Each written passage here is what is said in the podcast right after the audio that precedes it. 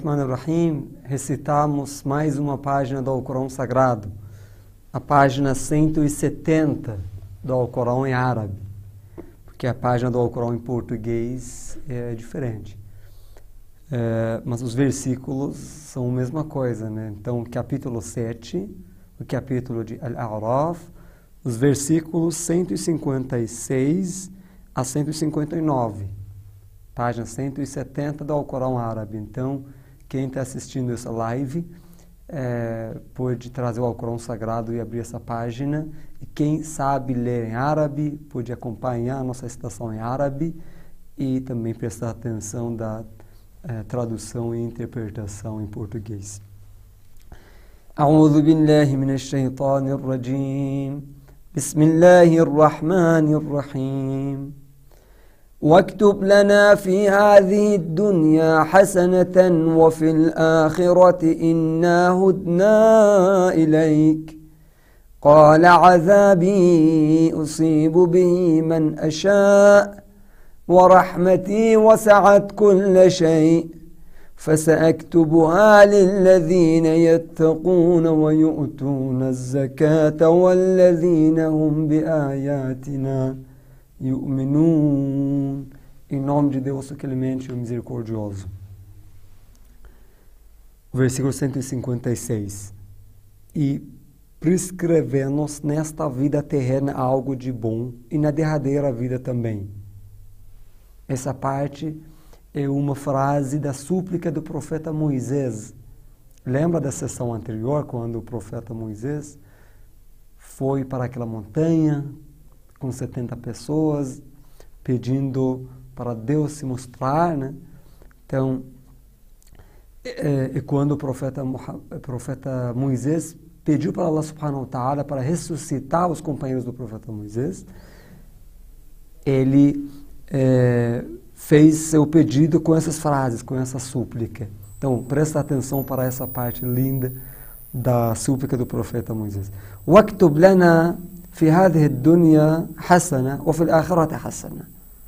Prescreva nós, ou escreva para a gente, nessa vida algo de bom e na derradeira vida também coisa boa.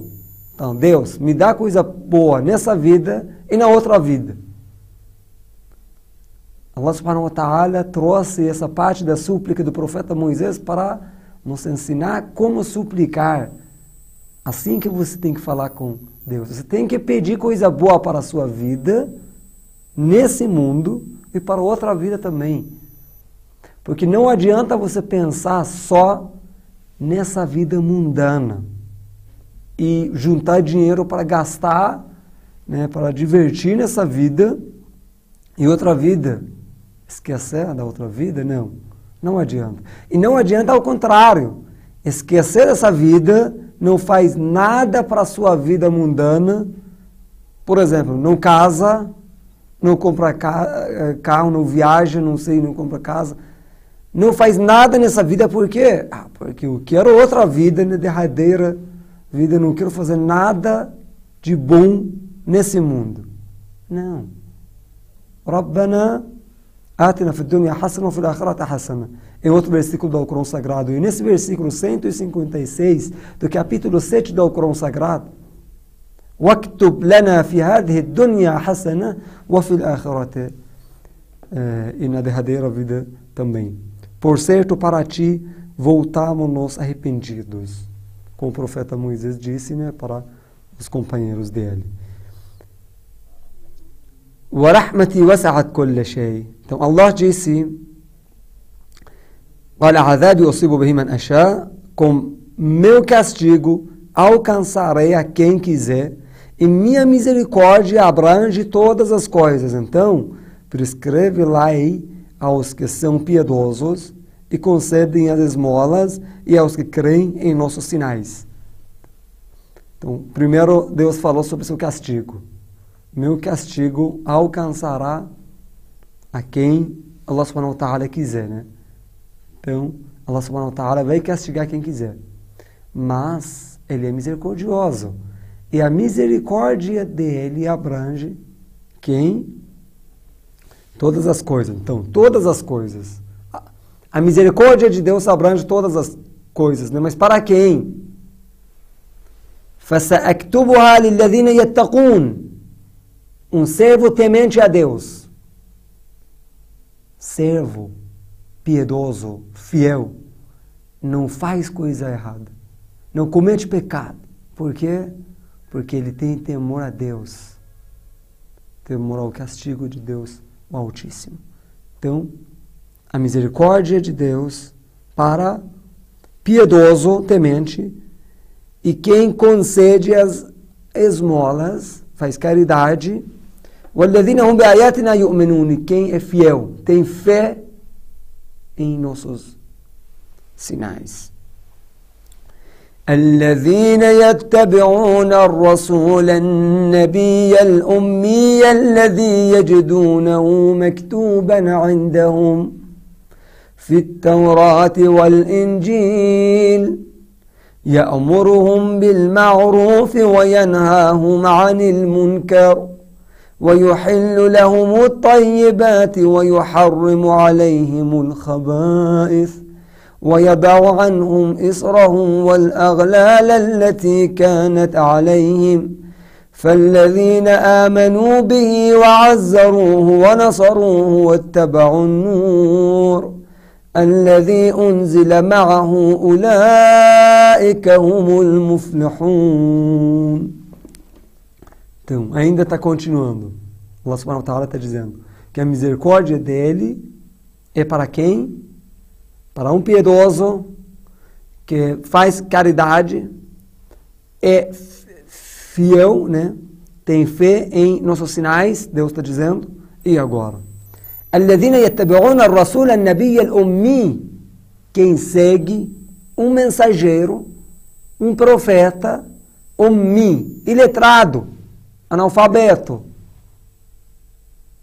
Antes de explicar sobre esse profeta analfabeto ou iletrado, vou falar um pouco sobre a diferença entre a Rasul e Nabi, a diferença entre mensageiro e profeta. Né? Porque, olha para a tradução desse versículo 157 do capítulo 7. Os que seguem o mensageiro, o profeta iletrado, quem é mensageiro? Porque Deus podia dizer profeta iletrado. Por que mensageiro, profeta e letrado? Por que essas duas palavras juntas? Temos 124 mil profetas, mas todos eles são ou eram mensageiros? Não. Mas todos os mensageiros são profetas. Profeta é quem recebe a revelação, as palavras de Deus. Mas pode ser mensageiro, pode ser não. Por quê? Porque o mensageiro é quem que tem outra missão, além de receber essa revelação. Divulgar essa mensagem de Deus. Tem que levar a mensagem de Deus para os outros. Então, isso é o significado de mensageiro. Então, o mensageiro ele é trado. Vocês têm dúvida que Maomé é profeta de Deus? Então, preste atenção. Um sinão, um milagre. É isso que o profeta Muhammad se tornou profeta enquanto não sabia ler e escrever, e ele era iletrado. E quando o anjo Gabriel trouxe os versículos naquele papel e falou para o profeta Muhammad: leia, leia, leia, narraram que repetiu três vezes, e o profeta Muhammad, que na época não era profeta, né? ele falou: Não, não consigo ler, não consigo, não consigo. E deu uma olhada e percebeu que consegue sim. É por isso que o povo foi uma surpresa para eles. Como Maomé começou a é, ler e, e de onde ele traz essas palavras né, belíssimas, palavras lindíssimas como ele nunca estudou. E de onde ele está dizendo as palavras dos outros livros, as histórias dos outros profetas? Muhammad, um profeta iletrado. Então, ele é profeta. Ele é um mensageiro de Deus por causa, no mínimo, por causa desse milagre. Além de outro milagre que é o maior milagre do profeta Muhammad, que seja o Corão Sagrado, esse livro mesmo. Então, vamos traduzir as outras partes desse versículo. Os que seguem o mensageiro, o profeta iletrado, que eles encontram escrito junto deles na Torá e no Evangelho. Alladhina yattaba'una rasul nabil ummi alladhi yajidunahu maktuban 'indahum fi Taurat wal Nos livros deles, dos adeptos do livro, né? Na Torá e no Evangelho. Está escrito sobre esse profeta. Então, Muhammad, o profeta iletrado, que veio o nome dele nos outros livros sagrados.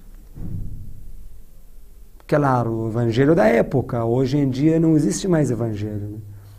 E essa Bíblia, como vocês sabem também, não é exatamente o livro que estava na mão do profeta Jesus, que a paz de Deus esteja com ele e com os outros profetas infalíveis. O qual lhes ordena o que é conveniente e os coibe do reprovável.